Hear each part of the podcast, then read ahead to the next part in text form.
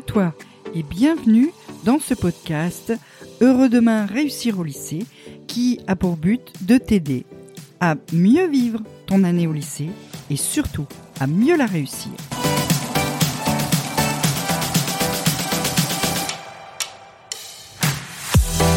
Je suis Nathalie Mougel et je suis professeure dans un lycée, coach en réussite scolaire et je suis là pour toi, pour t'aider à réussir tes objectifs, à atteindre ce que tu veux pendant ton année de lycée et pour pouvoir ensuite réussir tes projets.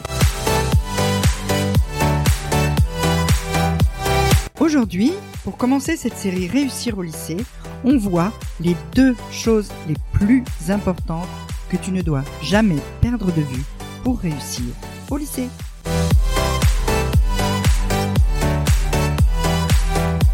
Et pour t'aider encore mieux à réussir, je te propose de t'inscrire à mes mails. Tu trouveras le lien dans la description. On démarre? Donc, c'est la rentrée. Et euh, ben moi je suis rentrée comme toi. Euh, les profs font la rentrée en même temps que les élèves, hein, même un jour plus tôt. Et donc j'ai eu mes premiers cours là cette semaine. Et il y a un élève qui m'a dit Waouh, madame, euh, d'habitude vos messages sur Insta ils sont super joyeux.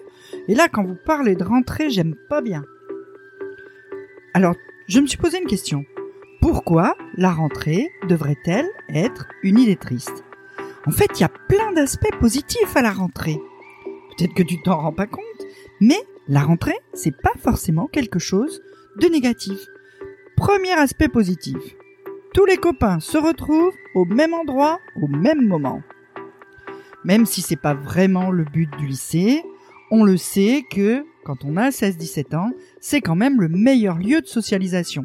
C'est là que tu retrouves tous les potes que tu peux pas voir tous les jours, qui habitent pas forcément près de toi ou qui sont pas suffisamment proches de toi pour que tu aies envie de les voir toutes les vacances, mais qui finalement sont de compagnie agréable.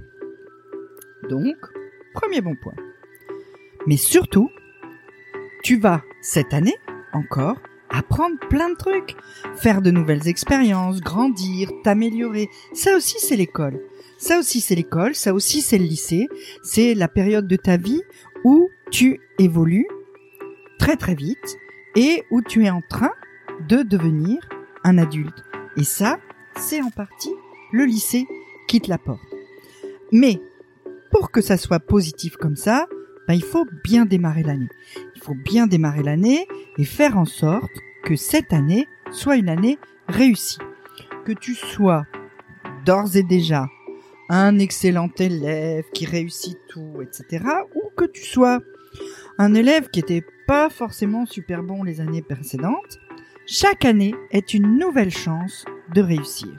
Et cette année, au moins autant que les autres pour toi, surtout si tu es en première ou en terminale, les années qui comptent à la fois pour les notes du bac et pour Parcoursup. Donc, il faut mettre toutes les chances de ton côté. Comment mettre toutes les chances de ton côté pour bien réussir cette année? Alors, je vais pas tout te dire aujourd'hui, euh, d'abord parce que ça ferait un podcast super long. Et puis de toute façon, faut que je ménage un peu mes effets et que je garde des trucs à te dire pour les fois suivantes.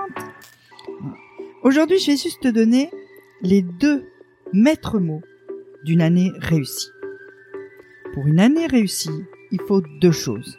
Il faut de la régularité et il faut de l'organisation. La régularité d'abord. La régularité, c'est simple. C'est l'histoire du lièvre et de la tortue.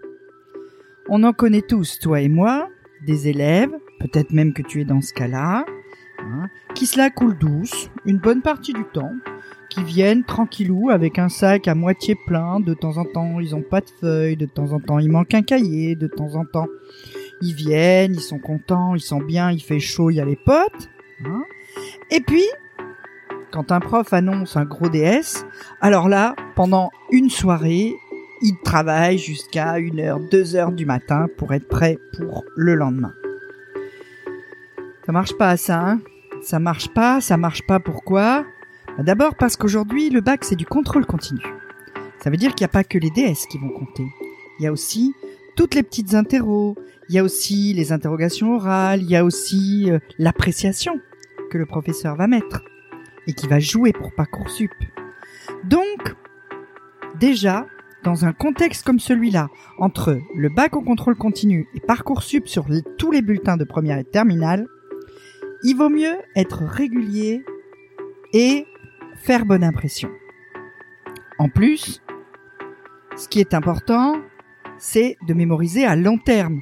Apprendre un truc pour demain et l'avoir oublié après-demain, je vois pas bien l'intérêt et surtout je vois pas bien la productivité du temps que tu passes. Or pour apprendre sur le long terme, c'est pareil, il faut de la régularité. Quand tu te mets à apprendre vite fait ta liste de vocabulaire la veille au soir pour la recracher le lendemain, t'es sûr que le jour d'après, t'as déjà oublié la moitié des mots. Donc, tu vas pouvoir recommencer une autre fois. Donc, ça veut dire aussi que c'est beaucoup plus efficace en termes d'énergie, la régularité. Et que du coup, au lieu d'avoir des pics de travail comme ça, et puis après t'es crevé, ouais, j'ai bossé jusqu'à 2 heures du matin pendant 3 jours, tu fais plus rien, etc. En termes d'énergie, c'est catastrophique.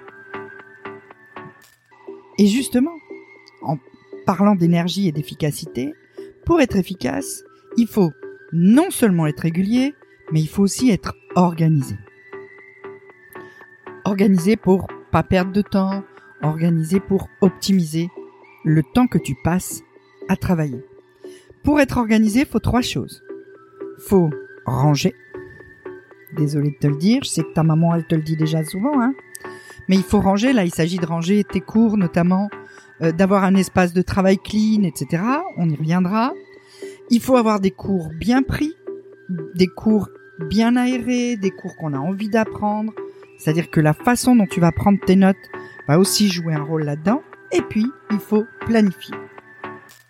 Planifier, faire des plannings, dire je fais tel travail tel jour, etc. pour pouvoir tous les jours faire un peu de travail, mais tous les jours à peu près la même quantité.